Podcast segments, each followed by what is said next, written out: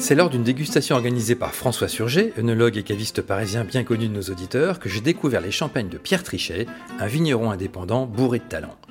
Issu d'une famille de viticulteurs par sa grand-mère qui lança l'exploitation viticole au lendemain de la Seconde Guerre mondiale, puis par ses parents qui reprirent l'affaire avant de se lancer dans le champagne au début des années 70, Pierre Trichet est à la tête de cette maison de champagne depuis 1986 et n'a cessé depuis de créer des cuvées taillées main. Il m'a reçu en décembre dernier dans son village de Trois-Puits, classé Grand Cru, au sud de Reims, pour nous présenter ses cuvées et sa démarche éco-responsable. Je m'appelle Philippe Hermé, bienvenue dans Vin Divin. Bonjour Pierre. Bonjour. Euh, bienvenue dans Vin Divin. Pour revenir au domaine, donc historiquement, euh, vous êtes sur trois communes, hein, c'est ça Enfin, en tout cas, les vignes, ils sont sur trois communes Oui, historiquement sur trois communes, maintenant sur euh, six, j'allais dire, enfin mhm. sur sept même. on a étendu un petit peu le vignoble par le jeu des, locations, des gens qui ont su me faire confiance au fil des années, qui ont su croire à mon savoir-faire. Et puis, ces quelques extensions qu'on a fait en achetant notre part au domaine pour pouvoir l'agrandir un petit peu dans les villages comme Ville-de-Mange ou comme euh, Mailly, euh, puisqu'on a acquis très récemment une nouvelle parcelle en Grand Cru. Donc euh, c'est le jeu de chaque génération de mettre sa pierre à l'édifice, tout simplement. Bien sûr. En sachant que l'hectare ne doit pas être donné. Euh, nulle part, c'est donné. ça, se saurait. non, non, mais oui, oui, c'est pas un investissement très raisonnable. Voilà, c'est ça. En, tous les cas, c'est pas économiquement raisonnable. D'accord, d'accord. Parce qu'on parle, on parle de, moins un million d'euros l'hectare, non, en Champagne Oui, ça vaut à peu près ça, si ce n'est peut-être un peu plus. Mais en sachant que Mailly, ça valait bien plus que ça parce que c'est un grand cru, mais c'est surtout l'emplacement de la parcelle qui, rien que du nom qu'elle porte, vous donnera l'idée de la qualité du vin qu'on peut faire, le gouffre de l'enfer. Voilà, c'est le nom de cette parcelle que j'ai acquise. Donc, euh, ça, c'est tout récent C'est tout récent, oui. Euh, ça a commencé à rentrer dans l'édification de ma cuvée La Puissance euh, il y a deux ans. ce n'est pas encore au catalogue aujourd'hui puisqu'elle n'est pas, elle n'est pas sur le marché. Il faut être un peu plus patient, mais c'est un ajout que moi j'ai fait effectivement à l'ensemble des terres que je travaillais auparavant. D'accord, d'accord, super. C'est seulement 525 mètres carrés. Hein, c'est un jardin. Hein, d'accord. Il n'a pas des hectares, voilà. Et vous avez aussi racheté 10 arts de, Pinot Blanc, c'est ça en 2016 Ah, pas racheté. J'ai arraché, dirons-nous, euh, une plantation que mon papa avait fait avec ma maman en 1961, une des plus vieilles vignes de l'exploitation il y a maintenant 16 euh, ans. Et puis donc, euh, je suis passionné d'histoire du champagne. J'aime cette histoire qui nous, qui nous attache au passé, j'allais dire. J'ai beaucoup lu et effectivement, ces anciens cépages m'ont passionné, surtout que j'ai fait une dégustation chez un ami dans l'Aube qui, qui m'a présenté ce Pinot Blanc euh, tel quel, nature, en vin clair, et j'ai été, euh, j'ai été euh, emballé, j'ai été surpris, j'ai été passionné par cette aventure-là. Donc j'ai été sélectionné des greffons dans ces vignes, pour rien vous cacher. j'ai demandé à mon ami Jean-Michel Dumont de me les greffer, de me les, de me les faire naître. D'accord. Et puis on les a plantés dans une parcelle qui supportait avant du meunier, là juste derrière chez moi, sous mes yeux, j'allais dire à 50 mètres de mon habitation pour, pour voir un peu peut-être ce que Dom Pérignon buvait il y a très longtemps. Euh, du moins ces cépages dont il parlait dans ses livres, quoi. Les, cépages oubliés, comme on dit en Champagne. Exactement. Et donc vous en avez fait une cuvée qui s'appelle 1333. Voilà, du nombre de bouteilles exact qu'on pourrait sortir au maximum dans cette parcelle de 1480 et quelques mètres carrés. D'accord. Donc, euh, le, chiffre vient vraiment du, nombre de bouteilles maximum que vous pouvez produire. Voilà, exactement. Euh, l'appellation Champagne a été jusqu'à des excès de 15 tonnes hectares. Donc si on multiplie tous ces chiffres et puis qu'on divise par le, volume d'une bouteille, on obtiendrait maximum sur cette parcelle 1333 bouteilles. D'accord. Donc moi c'est l'un des euh, Moins quelques-unes pour le vigneron, quoi, dirons-nous. Bien sûr, bien sûr. C'est la première cuvée ou la, la deuxième que j'ai dégustée euh, chez vous. Euh, grâce à, notre ami François Surget, que, je salue au passage. donc c'est un blanc de blanc, 100% pinot blanc. Alors il a cette appellation de blanc de blanc parce qu'effectivement, il est issu que de raisin blanc. On associe souvent au champagne le blanc de blanc au chardonnay, hein, presque exclusivement. Mais nos quatre autres cépages que sont nos, nos, quatre autres vieux cépages que sont le pinot blanc, le pinot gris euh, l'Arbane et le Petit Mélier sont eux aussi euh, des cépages blancs. Donc euh, on peut faire des blancs de blanc avec autre chose que du chardonnay. Vous avez dit dans une interview, je ne sais plus où je l'ai lu, que tous vos vins doivent avoir du nez, sinon vous ne les mettez pas en bouteille. Oui, c'est une caractéristique. Oh, je suis amateur de vin, hein, pas que de champagne, bien sûr. Bien sûr. Je suis certainement le plus gros consommateur de trichet, mais j'aime beaucoup les autres vins, rouge ou blanc, peu importe. Mais pour moi, la première caractéristique, effectivement, c'est le nez. Je pense que le nez doit apporter une gourmandise, doit apporter une envie avant de rassasier la bouche. Donc ouais, c'est une des caractéristiques de l'ensemble de mes cuvées, le nez. Je pense qu'on peut parler du champagne triché déjà au départ par le nez. En tous les cas, c'est ce qui m'anime quand j'assemble mes vins, oui. D'accord. Le, nez reste pour moi une dominante importante dans le choix de mes assemblages. D'accord, parce que souvent il y a effectivement du, du pinot meunier euh, dans, vos assemblages. Euh, et le pinot meunier, c'est pas forcément le, cépage qui a le plus donné, on va dire. Euh. Bah, c'est ma caractéristique ici, la montagne de Reims, qui est plutôt plus riche en pinot noir qu'en meunier. J'en ai 53%, sur, 53 sur l'exploitation. C'est quand même quelque chose qui est très gourmand au départ, même si il a beaucoup d'inconvénients dans le temps. Il, est, il, a beaucoup d'inconvénients dans les vignes aussi. Hein. c'est un joli groseillier, donc toujours, il faut toujours y être. Mais en tous les cas, il donne quand même des choses euh, euh, très gourmandonnées, très fruitées en bouche lorsqu'il est relativement jeune. Et c'est ce côté intéressant qui, m'anime et qui fait que je le recherche moi dans mes assemblages. D'accord. Et donc euh, les vins sont élaborés et vieillis dans des caves qui sont situées à 8 mètres de profondeur, c'est ça Voilà, ben, en Champagne, il y en a 150 km, donc les miennes ne sont pas mieux que les autres. Hein. J'ai la chance d'habiter ici dans un ancien monastère qui a qui a su recevoir 7 euh, euh, ou 8 clarisses pendant plusieurs dizaines d'années. Donc j'ai eu la chance euh, de profiter de ces caves, qui ont été en partie d'ailleurs bouchées, du moins rebouchées plus exactement à la fin de la guerre 14, puisqu'ici la région a beaucoup souffert, mhm. que mon papa a, redébouché avec beaucoup de peine justement en 1980. ça a été une vraie aventure, c'est une trace historique de, de ce qui s'est passé bien avant nous.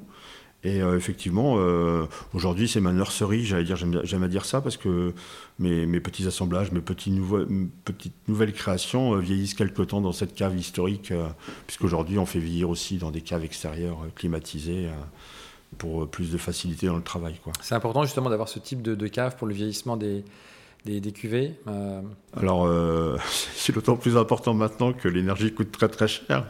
Donc, euh, cette climatisation naturelle est, une manne inouïe et facile à gérer, puisqu'il n'y a rien à faire, c'est naturel, à 12 degrés toute l'année, été comme hiver. sécheresse ou pas sécheresse, ça ne bouge pas. Donc, pour nos vins, c'est oui, c'est un berceau, quoi. Hein. C'est une vraie niche.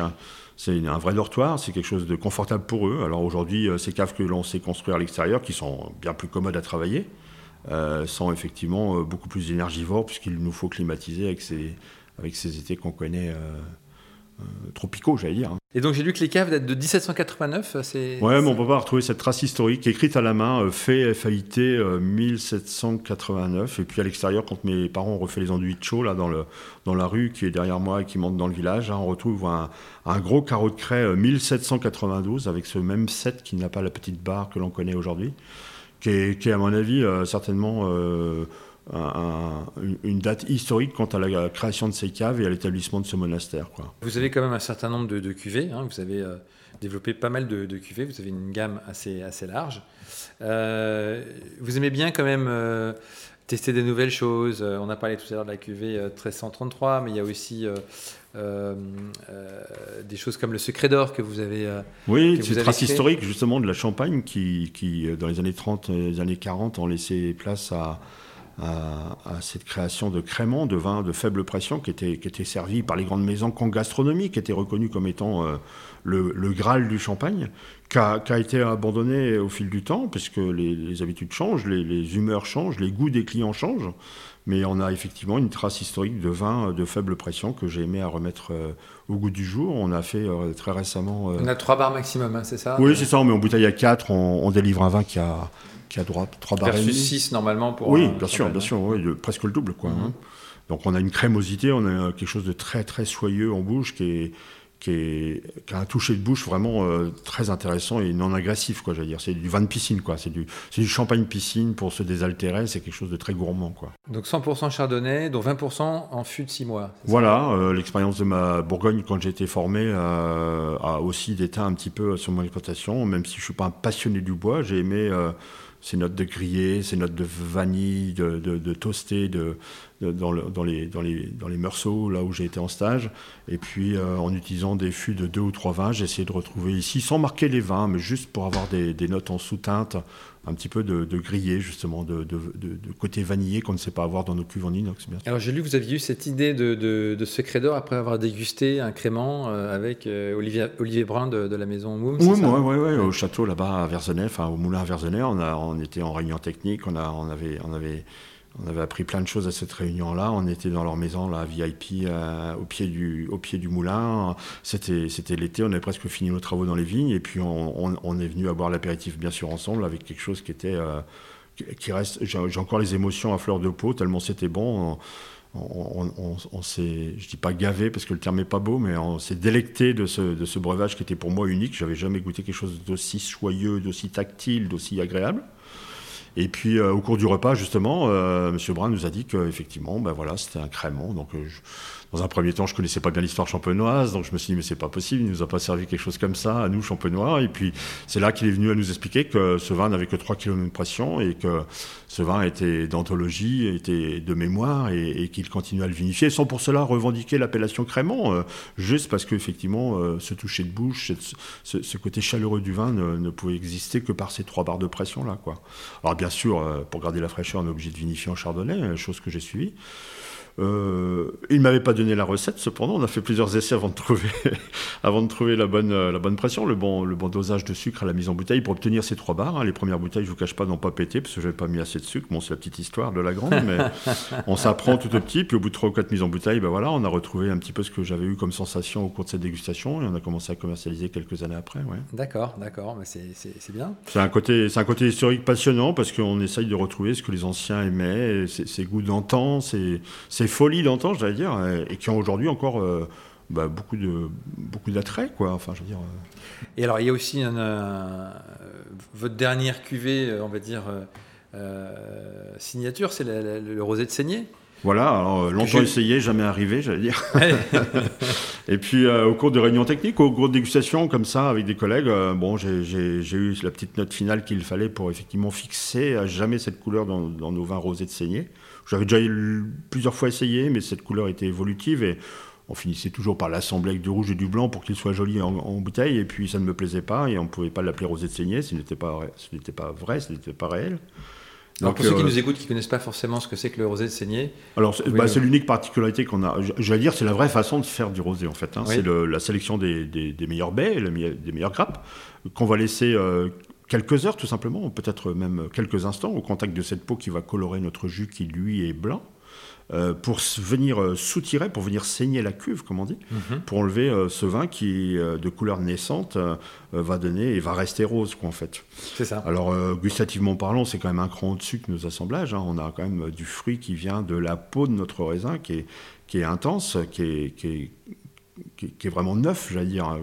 Donc euh, on, a, on a une appréciation gustative qui est pour moi un peu supérieure par rapport aux rosés d'assemblage. Mhm. Donc euh, j'avais longtemps essayé, j'avais jamais bien compris comment il fallait faire pour fixer cette couleur. Et puis au cours d'une petite dégustation, un collègue m'a dit mais voilà, il faut faire comme ci, comme ça. Il m'a donné ce process, on l'a réalisé. 18 qui a été une année euh, magique. Hein. Euh, une maturité exceptionnelle, 19 cas suivis. On a fait euh, quelques hectolitres de ce rosé de saignée. On a, on a égrappé 100%, on a enlevé ces petites baies comme du caviar dans la cuve. Hein. C'était beaucoup de travail, mais le, le, résultat est à la hauteur de mes espérances avec cette couleur que j'aime moi euh, dans mes rosés. Et c'est vrai pour la santé. Très, très vive. Hein. Ouais, framboise, ouais. cerise, j'allais presque ouais, dire. Tout à fait. Peut-être un peu trop soutenu pour certains, mais bon, j'aime que les yeux soient aussi ravis. Hein. Donc euh, c'est mon style. Belle étiquette aussi d'ailleurs, très, très sobre. Hein, euh. Alors on a été euh, avec mon assistante Emeline, enfin c'est plus elle que moi d'ailleurs, parce que moi je n'ai fait que signer les devis, j'ai rien fait dans cette mhm. affaire-là, si ce n'est le vin. On a une cuvée qui est, oui, un petit peu éco-responsable. On a une étiquette sans encre. bon, je pense que la couleur du vin, par transparence, agit comme, comme une encre révélatrice, j'allais dire. On a euh, pour la première fois au monde, et je suis fier euh, de le dire quand même, parce que a trouvé là quelque chose d'assez exceptionnel. Euh, on a capsulé nos bouteilles avec du papier. Quand on sait que tous les complexes qu'on utilise en aluminium sont recouverts, sont recouverts dans la partie inférieure d'une mince feuille de plastique, nos vins ne contribuent pas quand même à la, persévérance, à, la, à cette planète qu'on a besoin de sauver. Donc euh, il, fallait, il, faut se remettre en cause en permanence et ça a été une vraie remise en cause. Donc euh, Billroth, qui est, un, qui est un gros producteur de papier suédois, a mis au point ce papier. On en a profité par le truchement de plusieurs personnes, par les sociétés euh, vraiment rémoises, champenoises, j'allais dire, d'un savoir-faire. Vipalux qui a su les mettre en forme, et c'était pas une tasse de thé pour eux. la maison Brachet qui a su adapter son matériel, qui, même si elle est la Rolls, j'allais dire des habilleuses, ça a quand même été pas mal d'adaptations. Donc on a mis au point cette coiffe papier. On est les premiers, aujourd'hui repris par le par notre syndicat qui, qui, se veut être un petit peu euh, l'étendard aujourd'hui de cette coiffe. Et puis la plaque aussi que vous avez. Ah oui, la plaque, euh, première fois qu'on n'utilise pas d'encre euh, sur une plaque de muselet. nos amis, bon cette fois-ci espagnols, hein, il faut les reconnaître parce que c'est quand même les papes du muselet, ouais. ont su nous faire une, une plaque de muselet par transparence aussi. Découpée, c'est ça Découpée, ouais, mhm. ouais, ouais, Avec le, logo. voilà, mes initiales, le logo TD, TP, pardon, ouais, qui, qui, est, qui est historique dans les dans le marketing. Quoi, Donc, Et puis euh, il y a aussi l'emballage de, la bouteille. Pour finir, parce que bon, euh, une belle bouteille euh, bien marquetée dans un coffret à carton avec de l'encre qui pollue, c'est pas non plus terrible, terrible. Donc la démarche d'Emeline, mon assistante, a été jusqu'à trouver un collègue qui habite à Verzenay, qui a créé une start-up champenoise vraiment, qui utilise nos racines de vigne, nos cèpes, nos hocs, comme on dit, ces vieilles vignes qu'on arrache, ces troncs qui ont, qui ont parfois plusieurs dizaines d'années qui a su microniser tout ça, associé avec de la paille de lin, fabriqué par une entreprise euh, normande, euh, nous fabriquer du ceplin, un nouveau matériau. J'allais dire, on jurerait du contreplaqué, mais c'est entièrement 100% éco-sourcé. Ça vient de nos vignes. Et et ça, et ça, euh, et c'est aujourd'hui l'écran de nos bouteilles, quoi. D'accord. Euh, toutes les bouteilles de rosé de saignée sont, sont dans cette. Euh, Exactement. Ouais, on, a, on, a, fait une petite série. Il y en a 1500, hein, c'est pas énorme. D'accord. Mais on a vraiment voulu cette démarche HVE qu'on a dans les vignes, on a voulu la finir totalement pour aller jusque sur la table de nos clients, quoi. Très bien. Donc euh, cette, démarche, euh, cette démarche éco-responsable, c'est vraiment quelque chose d'important pour vous. On a quelque chose à transmettre. Hein. Moi, j'ai reçu. Euh, je suis le lien entre entre mes parents, ma grand-mère et puis ceux qui viendront après moi, enfants ou pas, de la famille ou pas, mais on a ce lien de, de qu'est la terre en fait, et on doit on doit être conscient aujourd'hui qu'on sait. Avant, on ne mhm. savait pas, donc on mhm. avait mhm. ce pardon acceptable. Mais aujourd'hui, on sait qu'il faut euh, ne plus utiliser ces produits chimiques euh, qui sont reconnus nocifs. On sait qu'il euh, faut protéger nos sols qui ont, qui ont, été abîmés. On sait qu'il faut les faire renaître, revivre. Donc, bah, c'est notre, c'est notre challenge à nous. Bien sûr. On a l'impression qu'il y a vraiment en Champagne aujourd'hui une prise de conscience de, de, cet aspect-là qui n'était peut-être pas forcément aussi développé qu'ailleurs jusqu'à une période récente. Parce qu'il y a plusieurs maisons qui se mettent quand même à faire des, des choses assez originales. On peut, peut pas être, euh, on peut pas être peut-être le vin le plus connu du monde et, ne, et se satisfaire de, de, notre, de notre renommée. Quoi. On doit être aussi. Euh, Pourtant, compte tenu du climat, c'est dur de limiter les intrants et de. On n'a pas la tâche facile. Ouais, c'est ça. Ouais, faut être honnête, dans les vignes, on n'a pas la tâche facile. le climat ne nous aide pas. 2021, on a été la, la, la preuve flagrante. Hein. Euh, un désastre avec le mildiou. Euh, une attaque comme ça, même nos anciens n'avaient jamais connu. Hein. Euh, même les plus férus des, des, viticulteurs bio ont eu parfois. Peu de volume alors en 2021. Ouais, peu de volume, bien sûr. Et 2022, ça s'annonce Ben écoutez, vous m'auriez demandé en 2021 ce qu'il fallait qu'il nous arrive, je vous aurais décrit 2022. Donc c'est arrivé, c'est parfait quoi. D'accord. oui, béni des dieux. quantité honorable, bien que peut-être un peu moins qu'espéré, puisque nos raisins, ont nos vignes, du moins, ont commencé à avoir chaud, mais largement pour bien faire, donc c'est vraiment pas une plainte en tous les cas suffisamment pour remplacer nos réserves qu'on avait croquées en 2021 pour faire les bouteilles. Et belle maturité aussi, j'imagine. Et puis une maturité, oui, euh, digne des grands millésimes. Ce serait une année de millésime, donc euh, oh, Je pense que maintenant que moi, mes vins ont fini la malo, on a refait une grande dégustation là, avec mes employés. Ouais, je pense qu'il y, a plusieurs cuves qui méritent l'appellation millésime. Mhm. le, juste deal pour moi aujourd'hui est de savoir la quantité qu'il nous faut mettre en réserve pour euh, préserver le futur, en sachant que bah, ça sera évidemment au détriment des millésimes. Quoi. Mais, mais c'est notre jeu, c'est notre travail à nous. Quoi. En dehors du champagne, est-ce qu'il y a une dégustation que vous avez faite euh, récemment ou, dans les dernières années qui vous a vraiment impressionné, vous avez dit ah quand même, ça c'est formidable? Bah écoutez, euh, j'étais euh, très récemment par, un, groupe professionnel auquel j'appartiens en dégustation chez Olivier Bonville à, à Avise. et il nous a fait goûter un 1956 qui a été euh, dégorgé dans les années 60. Oui. Et euh, ça fait partie des grandes émotions que j'ai pu avoir autour du champagne. Au même titre que euh, chez Olivier Michel à Moussy, on a dégorgé une bouteille de 1968. ça, me reste encore en mémoire. C'est des parce que j'aime l'histoire. Ça, le... avant même la dégustation, l'émotion que représentent ces bouteilles-là, de s'imaginer comment ça a été fait, par qui ça a été fait, dans quelles conditions ça a été fait ça procure euh, un supplément d'âme à la dégustation en tous les cas. C'est les deux grandes dégustations que j'ai eues récemment là qui m'ont bluffé. ouais, euh, apporté beaucoup d'émotions et de plaisir. D'accord. Et comme vous aimez l'histoire, est-ce qu'il y, a un livre, euh, vous avez un livre de chevet ou euh, Écoutez, je viens de recevoir parce que euh, je suis client à la tonnellerie champenoise. Je viens de recevoir un livre qui vient d'être édité par le tonnelier de Champagne. exceptionnel. Un livre fait d'images, de photos hallucinantes et d'un très joli commentaire avec une très belle dégustation de plusieurs vins euh, un peu boisés qui, qui, a fait partie et qui va le faire encore partie de mon livre de chevet pendant un petit bout de temps pour que je finisse de le lire. Ouais, très très joli livre sur le sur l'artisanat, sur l'artisanat euh, lié au vin, avec ses gestes euh, ancestraux, avec ce passage de savoir, avec ouais ouais très très très beau livre. Est-ce qu'on arrive au terme de cette interview? Est-ce que vous avez quelque chose à ajouter qu'on n'aurait pas abordé euh, et que vous ben, souhaiteriez mentionner? J'en remercierais volontiers euh, François, qui est euh, un caviste chevronné, passionné, humain, que j'ai plaisir à côtoyer. Eh ben, très bien, ben, on, salue évidemment François Surget, avec lequel j'ai lancé ce, podcast, hein, et, sans lequel je n'aurais probablement pas franchi cette, cette, barrière. Donc ben, merci beaucoup Pierre de nous avoir reçus ici à Trois-Puits. Merci Philippe. Et puis bonne continuation. À vous également. Merci. À bientôt. Au revoir. Merci d'avoir pris le temps de nous écouter et de nous être fidèles. Vous êtes en effet toujours plus nombreux à écouter ce podcast et à nous suivre sur les réseaux sociaux. Vous pouvez également vous abonner au club Vindivin sur vindivin.fr. Ce contenu a été créé avec le soutien de Alma, société de conseil en croissance digitale qui accompagne les petites et moyennes entreprises dans leur transformation digitale à travers les leviers du e-commerce, de la data et de la publicité. Si vous avez apprécié ce contenu, n'hésitez pas à le partager, à nous créditer de 5 étoiles ou à nous faire part de vos commentaires. En attendant, portez-vous bien.